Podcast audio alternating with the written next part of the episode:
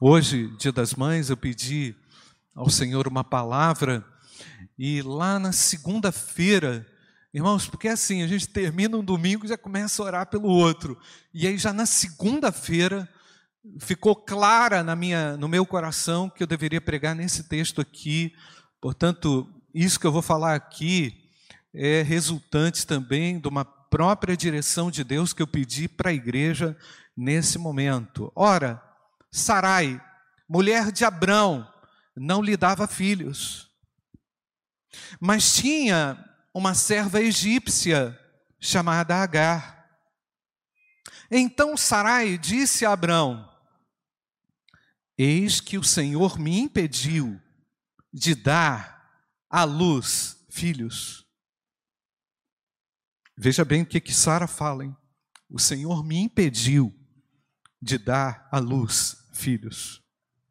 Tome, pois, minha serva, talvez assim eu possa ter filhos por meio dela. E Abrão concordou com o plano de Sarai. Então Sarai, mulher de Abrão, tomou Agar, sua serva egípcia e a deu por mulher a Abrão, seu marido. Depois que ela já estava, perdão, seu marido, depois que já estava morando durante dez anos na terra de Canaã. Ele teve relações com Agar e ela ficou grávida.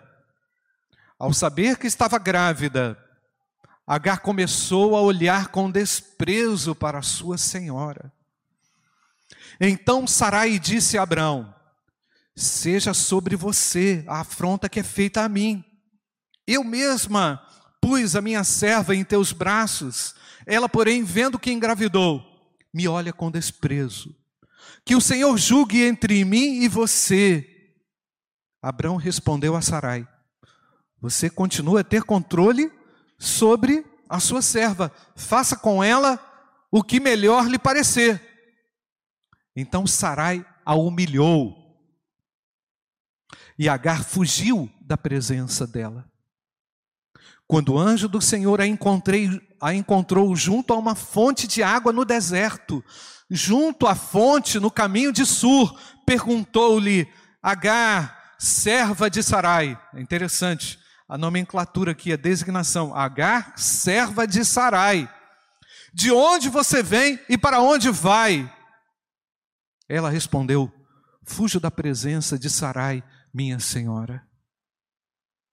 Então o anjo do Senhor lhe disse: Volte para sua senhora e sujeite-se a ela. E o anjo do Senhor disse também: aumentarei muito a sua descendência, de maneira que de tão numerosa não poderá ser contada. E o anjo do Senhor continuou: Você está grávida e dará à luz um filho, a quem chamará Ismael, porque o Senhor ouviu o seu grito de aflição. E ele será entre os homens como um jumento selvagem e a sua mão será contra todos, e a mão de todos será contra ele, e habitará diante de todos os seus irmãos. Então Agar deu ao Senhor, que havia falado com ela, o nome de Tu és o Deus que vê. Vamos repetir, irmãos, esse nome de Deus, dada por uma egípcia. Tu és o Deus que vê. Mais uma vez, irmãos, tu és o Deus que vê. Porque ela dizia: Nesse lugar eu olhei para aquele que me vê. Por isso, aquele poço se chama Bir Beer Lai Roy. Fica entre Cádiz e Bered. Agar deu à luz um filho a Abraão, Abraão, e Abraão chamou de Ismael o filho que Agar lhe deu. Abrão tinha 86 anos quando Agar lhe deu a luz Ismael. Irmãos, é um texto fascinante, com muita implicação aqui histórica, muitas implicações históricas. Eu vou abordar esse texto na perspectiva é, dos relacionamentos humanos. É? E numa perspectiva teológica também. É importante delimitar isso, porque tem muita coisa aqui, teria muita coisa aqui para falar, e o nosso tempo aqui não vai permitir, mas vamos nos situar nesses elementos como aqui apresentei. Agora, da perspectiva histórica, é bem provável que essa mulher chamada H, essa egípcia, tenha sido presenteada à, à, à família de Abraão, não é? a Sara especificamente, a qual o texto diz que ela era uma, uma serva, né? ela era uma escrava, bem provável que ela tenha sido presenteada juntamente com outros presentes lá no Egito, aconteceu anteriormente, você vai poder ver nos capítulos anteriores, aquela situação em que Abraão, fugindo da fome, vai para o Egito. Deus havia delimitado a ação dele em Canaã, mas Abraão, por uma razão, a fome, a sede, vai para o Egito com a sua mulher. E aí Faraó coloca os olhos em Sara, porque Sara, diz-nos o texto, era uma mulher lindíssima. De longe o texto diz, o texto bíblico diz que de longe ela foi reconhecida por sua beleza. E ali Abraão também, juntamente com Sara, acaba dando uma, um jeitinho na situação, eles acabam dizendo ah, para Faraó e para todos que ali o cercam que eles eram apenas irmãos. E aí Sara vai lá para dentro do palácio de Faraó para se tornar é, uma das mulheres de Faraó. Abraão percebendo o perigo, o gigantismo disso, a, a problemática que isso causaria para ele, reverte a situação com a graça de Deus que intervém, e ali nos diz o texto que Faraó acaba dando muitos escravos e bens é, para Abraão seguir é, o seu caminho para que aquele conflito pudesse ser finalizado. Então, é bem provável que essa mulher chamada Agar tenha sido uma daquelas é, trocas que haviam sido feitas ali naquela situação anterior. Mas como nós já sabemos, irmãos, Sara lidava com a esterilidade, lidava todos os dias com aflição e com a, aquela não com aquele conflito, não é? Eu posso chamar de conflito entre a promessa de Deus e a realização da promessa de Deus. Ela lidava com a tensão do tempo, com a dificuldade da espera. E é assim, irmãos nós temos dificuldades com a espera. Nós temos a dificuldade em aguardar. Falei isso lá ontem em São João do Oriente, né, pastor Zé Augusto? Não é, Nilson? Falei da necessidade de estarmos sempre ligados em Deus, porque a promessa de Deus não falha. E ela não tarda. Amém ou não, irmãos? Que nem o pessoal fala aí, Deus tarda, mas não falha. Não, Deus não tarda. Amém ou não, irmãos? Não podemos acreditar nisso. Deus é ativo e presente, e Ele, com a espera, trabalha muito no nosso coração. Mas é incrível como Sara, nesse texto, irmãos, diz categoricamente: O Senhor não me deu filhos. No capítulo anterior a esse, no capítulo 16, no capítulo 15, irmãos, Deus aparece pessoalmente a Abraão e mostra para ele, faz com que ele, ele tenha uma visão, tira aquele homem da tenda, como se pegasse pelo braço, coloca é, para fora da tenda e olha, olha aí meu filho, olha aquelas estrelas ali, ó. A sua descendência, eu quero que você perceba com o sentido da visão física, isso que eu te falo com o sentido espiritual. A sua descendência será incontável. você não vai conseguir ver. Não tem número na terra, não tem algarismo aí que vai caber para você contar. É incontável. Sua geração é incontável. E aqui estamos nós como provas disso, irmãos, porque todos nós somos filhos de Abraão. Amém ou não, queridos? Todos nós somos filhos de Abraão. Herdamos a promessa de Deus. Herdamos intimamente essa promessa. Por isso, irmãos, que o Abraão me encanta. Por isso que o Abraão, assim, eu fico encantado com a história desse homem, irmãos, porque é a história de todos nós. É a aflição do tempo com o qual nós temos que conviver. É a angústia de todos nós, mas aqui, irmãos, especificamente da angústia dessa mãe. A angústia de uma mãe que não vê, que não enxerga, que não consegue perceber, e ela chega para o Abraão com um jeitinho. Olha aqui, eu vou dar um jeito nesse negócio. Eu tenho aqui essa jovem e você vai é, reproduzir. Desculpa falar isso, irmão. Você vai reproduzir através dela. E essa descendência vai ser dessa forma. E Abraão concordou com a ideia. Aqui tem um, tem um detalhe, né, irmãos, que a gente precisa entender. É, Deus não é a favor desse tipo de situação. Não é? Agora, nós estamos tratando de uma história que remonta lá ao início, antes da existência do povo e da lei. E eu tenho que lembrar também que Abraão vem lá dos caldeus, né, irmãos? Abraão vem lá daquele lugar tão complicado da Caldeia, da Mesopotâmia, né? vem de um lugar remoto e foi descoberto também em, através de pedras inscritos cuneiformes esse tipo de lei. Quando uma mãe não podia ter filhos, ela tinha que providenciar alguém para gerar filho para o marido. Isso era, era um negócio lá remoto, muito remoto, que antecede a lei de Moisés. Portanto, meus amados, nós vemos aqui uma, uma condição completamente adversa, onde Deus intervém de uma maneira também muito particular, muito pessoal, muito íntima.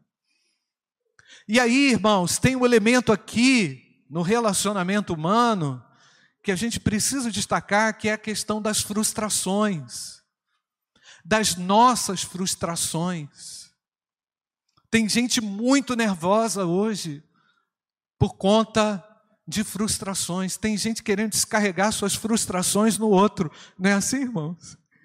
Às vezes aquele indivíduo vira uma espécie de para-raio por causa da frustração profissional, por causa da frustração no lar, por causa da frustração acadêmica, por causa da frustração ministerial, enfim, poderia citar vários tipos de frustração. Mas a frustração, ela tem um poder, irmãos, na mão de Deus, porque muitas vezes é a frustração que nos leva à fé. Não é assim, irmãos? De tanto limite, apesar de estar cercado de tantas coisas limitadas, Deus nos coloca esse sentimento de frustração, que é um sentimento assim bem, bem ruim, o indivíduo se sente lá embaixo, né? É tipo assim, não sei se às vezes a pessoa fala assim: ah, hoje eu estou muito para baixo. Alguém já falou isso, irmãos? ah, hoje eu não estou legal. Por quê? Porque você reúne uma série de questões impossíveis dentro aí do seu coração e aí você esquece da promessa. E aí, nós nos esquecemos da promessa, mas Deus usa as frustrações também para nos render aos pés daquele que tem o poder de todas as coisas. Amém ou não? Você não acha que Deus está fazendo isso com você?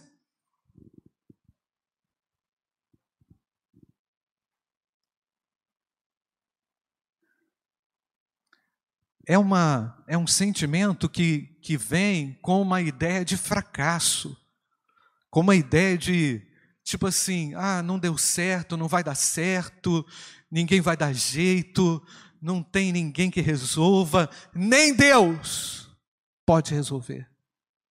Foi praticamente isso que Sara falou. Nem Deus vai resolver. Irmãos, que tragédia. É uma tragédia. Eu acredito até também que a frustração é muito necessária na nossa vida. Presta atenção comigo, mamãe, você que cria o seu filho aí. Aliás, a frustração é muito importante para a criança. É ou não, gente? Dá tudo para o seu filho para você ver. Dá tudo que seu filho pede, mamãe, para você ver. O que, que vai acontecer? O mundo não é assim. A vida não é assim. Existe hora para cada para cada evento debaixo do sol. Existe um tempo determinado para cada coisa. Você pode dizer amém ou não, irmãos? Então, quando a mamãe, o papai, agora a mamãe vai ficar brava comigo. Agora, quando a mamãe e o papai faz tudo que o queridinho pede, você cria um filho doente. Você cria um filho que não sabe ouvir não, e ele vai ouvir muito não pela vida fora. É verdade ou não, irmãos? Deus usa as frustrações. Irmãos, é, enquanto você satisfaz totalmente os desejos do seu filho, é como se o próprio diabo estivesse assistindo isso, e aí depois ele vai usar isso contra o desenvolvimento espiritual do seu filho. Vai gerar um menino totalmente deformado, porque Deus sim nos permite frustrações, para que a fé nasça de forma poderosa no nosso coração. Você pode dizer amém ou não por isso? E olha só como é que o salmista resolveu essa questão da frustração. Salmo número 13. Até quando, Senhor, te esquecerás de mim? Olha só, o salmista falando isso aí. Aquele que foi lembrado lá atrás, dentre os irmãos, era o último da fila. Aí Davi fala um negócio desse: Até quando, Senhor, te esquecerás de mim? É uma oração quase que numa espécie de drama. Será para sempre? Até quando esconderás de mim o teu rosto? Até quando estarei relutando em minha alma? com tristeza no coração cada dia. Até quando meu inimigo se exaltará sobre mim? Agora olha só o versículo 3. Você pode ler comigo? Olha para mim e responde-me, Senhor, meu Deus. Ilumina os meus olhos para que eu não durma o sono da morte, porque parece, irmãos, que existem algumas situações na nossa vida em que parece que é o chegou a hora da morte, é, o, é como se aquele momento fosse o pior momento da nossa história. E é real isso que a gente sente. É real, eu não ignoro. É real. Mas o salmista colocou até mesmo essa oração diante de Deus, o seu recalque, a sua frustração, e pediu e pediu ajuda. Nós precisamos da ajuda de Deus, glória a Deus, igreja. Eu preciso da ajuda de Deus, fala isso em voz alta. Eu preciso da ajuda de Deus. Olha para mim, Senhor. Ilumina os meus olhos, para eu ver como eu vou resolver essa situação dentro da minha casa. Com um filho rebelde, com um filho que não quer vir para a igreja, com um filho que foi criado na igreja, mas se rebela contra a mamãe, contra o papai, contra a palavra de Deus. A frustração do salmista leva a uma súplica honesta. Eu parei em qual versículo? 3, né? 4 agora. Coloca aí, Luquinhas. Para que o meu inimigo não diga, prevaleci contra ele e não se alegrem os meus adversários, se eu for abalado. Parece que agora vem a fé no coração do salmista. Quanto a mim, olha só o versículo 5 e 6, que lindo. Quanto a mim, confio, pode ler comigo? Na tua graça, que o meu coração se alegre na tua salvação. Glória a Deus. Eu e você temos a alegria da salvação, amém ou não, igreja? E aí o versículo 6 cantarei ao Senhor, por quê, irmãos? Porque Ele tem feito muito bem. Aleluia. O salmista, é, aqui, irmãos, coloca a sua oração no início meio duvidosa, meio choronha, depois ele vai sendo tomado por uma fé robusta, e aí no final ele já está cantando e glorificando a Deus.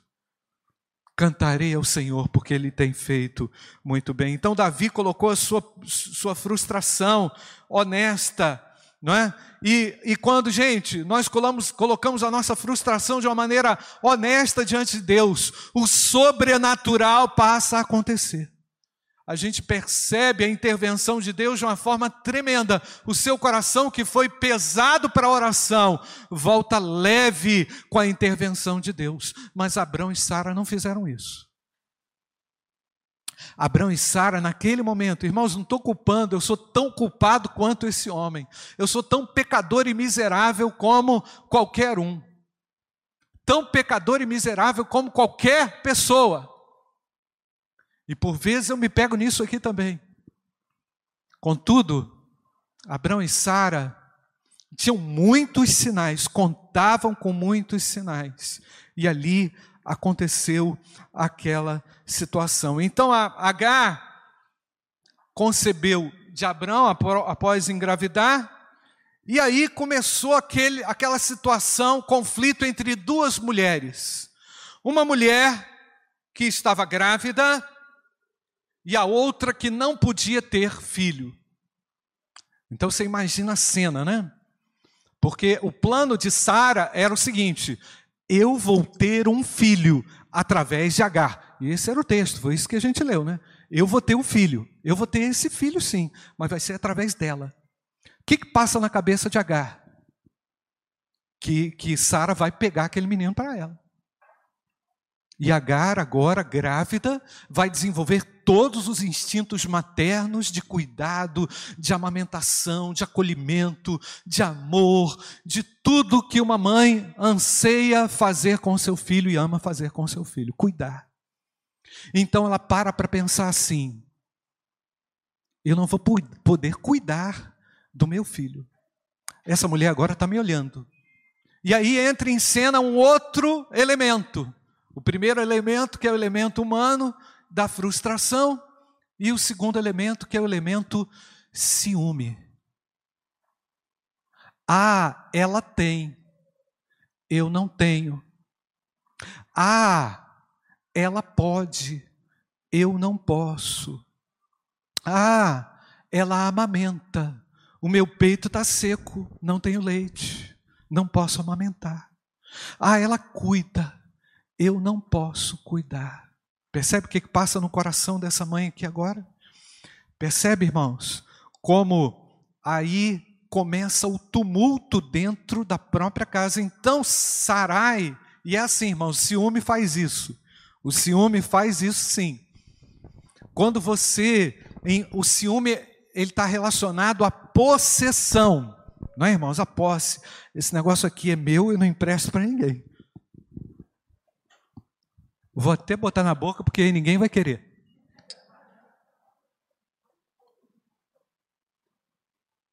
Pronto, é meu. Você pode estar com sede, mas eu não te dou. É tipo assim, o ciúme, ele carrega consigo o quê? A possessão. Não, não vou dar para ninguém, não compartilho. É meu. E aí essa mulher foi lá foi exatamente esse sentimento que passou pela cabeça dela. Com a possessão dela, com o ciúme dela, ela foge. Ela vai lá para o deserto com a criança. Mal sabe ela que Deus estava lá no deserto junto àquela fonte. E aí, irmãos, que é tremenda a revelação de Deus aqui na história até da salvação.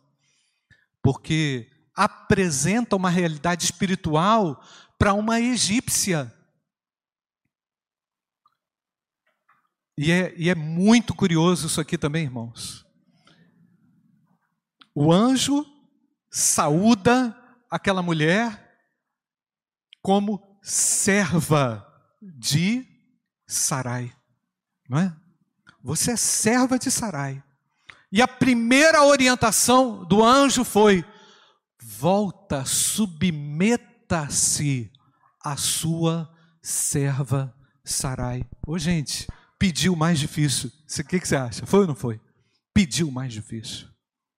Senhor, eu vou ter que voltar e correr o risco Só que, meus queridos, Agar volta, mas agora ela volta para a realidade dura da sua vida, com a garantia do Deus que tudo vê e de um Deus que faz justiça e um Deus que olha a situação, a frustração, o ciúme e a mazela daquela mulher.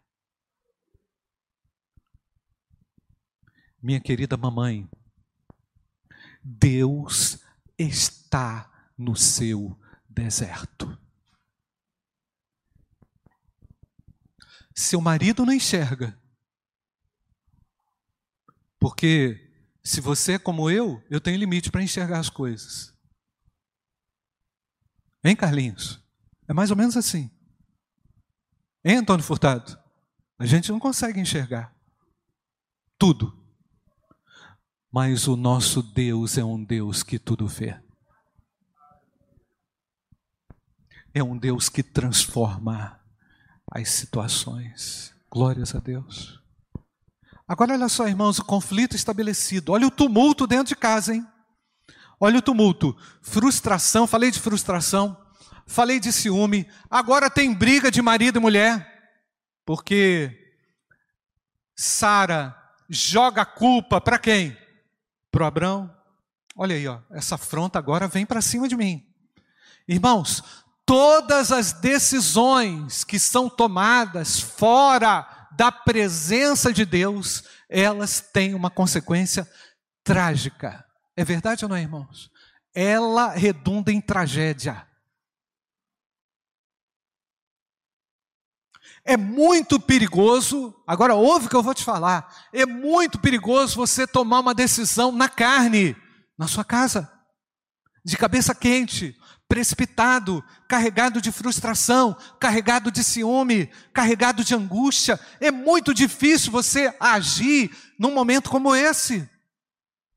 Pede a Deus calma, entenda, mãe, para você agora, mamãe, entenda que o Deus que viu Agar é o Deus que vê também você. O cenário que é estabelecido e montado dentro da sua própria casa. Deus vê. Sara culpa Abraão, frustração não resolvida, ciúme, trama, recalque entre as mulheres, rejeição, rebelião, acusação. Esse é o cenário emocional. E eu poderia colocar aqui ainda também, irmãos, incerteza para o futuro, porque foi o que aconteceu depois. Porque Abraão tinha uns 80 e poucos anos e o filho dele, Isaac, só iria nascer com quase 100 anos. Aí o que, que acontece, irmãos? Tá aquele menino lá correndo dentro de casa, tá Agar, tá Sara, tá Abraão e nada de Isaac chegar. Nada do filho da promessa chegar. Então, mais tarde ainda teve conflito, está lá no capítulo 21, você vai ver conflito de novo correndo. Então, isso significa, irmãos, que mesmo com a manifestação da graça presente nos nossos lares, presente na nossa casa, presente na nossa vida, nós temos que conviver com muitas limitações. Nós ainda temos que conviver com muitas situações, ainda no cenário de casa. E Deus vai nos trabalhando, Deus vai nos aprimorando, Deus vai nos aperfeiçoando através de cada uma dessas situações. Então, conclusão aqui, irmãos. Deus vai ao encontro dessa mulher rejeitada. Mulher, ouça o que eu vou te falar aqui. Deus está sempre presente. Segundo lugar, Faça, mulher, faça aquilo que é justo aos olhos de Deus, aquilo que é correto aos olhos de Deus. Não tente dar um jeitinho. Terceiro lugar, mulher, o Senhor é aquele que te consola, que te dá descanso. O Senhor é aquele que te conforta nos piores momentos da sua história. É verdade ou não, gente? Mulher, você no deserto, entenda que é aí que o Senhor te direciona para que você o conheça e desfrute da grandeza do seu poder. Eu acredito que Agar nunca mais foi a mesma. Assim como todo aquele que é alvo da manifestação da graça, jamais será o mesmo. Ele é um Deus que tudo vê. Feche seus olhos, nós vamos orar. Feche seus olhos, nós vamos orar. Eu quero pedir, eu quero pedir agora, nós vamos cantar de novo aqui aquela canção, mas eu quero pedir a você, mamãe, você que está aí enfrentando uma situação adversa, acha que ninguém está vendo, ninguém está sabendo, o Deus que viu Agar é o mesmo que está aqui nesse lugar através de Jesus Cristo, Filho de Deus. A graça que foi tipificada lá no Antigo Testamento, ela já foi manifesta através de Jesus Cristo, Filho de Deus. Então, conte com a direção de Deus no seu deserto. Agora, mamãe, você que está enfrentando aí uma situação adversa, quem sabe um deserto, eu quero orar com você. Você que está enfrentando um deserto, às vezes é um deserto emocional, às vezes é uma situação difícil, complexa. Eu citei apenas dois elementos aqui, a frustração, o ciúme, mas de repente tem mais coisa, não é? Tem outras coisas que transitam aí na sua história. Eu quero orar com você. E vou pedir a você, enquanto a gente ouve essa melodia, para ficar de pé. Eu preciso da tua graça, Jesus, na minha história. Você, mulher, eu quero orar por você, mamãe, de novo, você que tem enfrentado. Eu quero orar por você. Nós vamos orar e logo em seguida nós iremos cantar. Vamos pedir ao Senhor que manifeste de uma forma abundante a sua graça na sua experiência emocional. O Senhor vai trazer cura emocional para você. O Senhor vai trazer restauração para você. Pai bendito, tu és o Deus que tudo vê. Tu te manifestas nos piores momentos da nossa história. E é ali que nós podemos ver a tua glória, Senhor. Obrigado porque tu tens já cuidado de cada uma dessas mulheres, eu não tenho dúvida, Senhor. Pois o Senhor se manifestou e manifestou a tua salvação através de Jesus Cristo, Filho de Deus. Somos livres da condenação eterna, mas não somos livres das situações difíceis do dia a dia. E é por isso que nós precisamos de Ti, Pai. E é por isso que nós nos ligamos a Ti nessa hora. Abençoe cada uma dessas mulheres no enfrentamento de seus desertos, Pai. Das dúvidas, das questões que se levantam, mas nós estamos aqui para dizer e reafirmar que o teu amor é aquele que nos sustenta. O teu cuidado é tremendo e grandioso, e é por isso que o Senhor, além de nos ver, é também aquele que nos consola é aquele que nos dirige nos desertos. Pai, transforma o coração. Eu sei que por vezes a situação vai persistir, como Agar teve que lidar com aquela situação, mas o coração vai mudar, Senhor. Mas a atitude vai mudar pela intervenção sobrenatural do Espírito Santo de Deus. E eu clamo, Senhor, agradecido grato desde já, louvando e engrandecendo o teu nome, em nome de Jesus. Amém.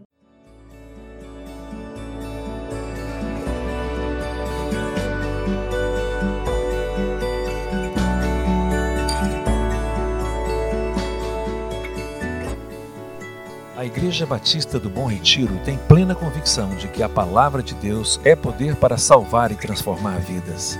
Nosso desejo é que essa mensagem tenha alcançado seu coração. Para saber mais sobre quem somos e em quem acreditamos, acesse ibbrpatinga.com.br.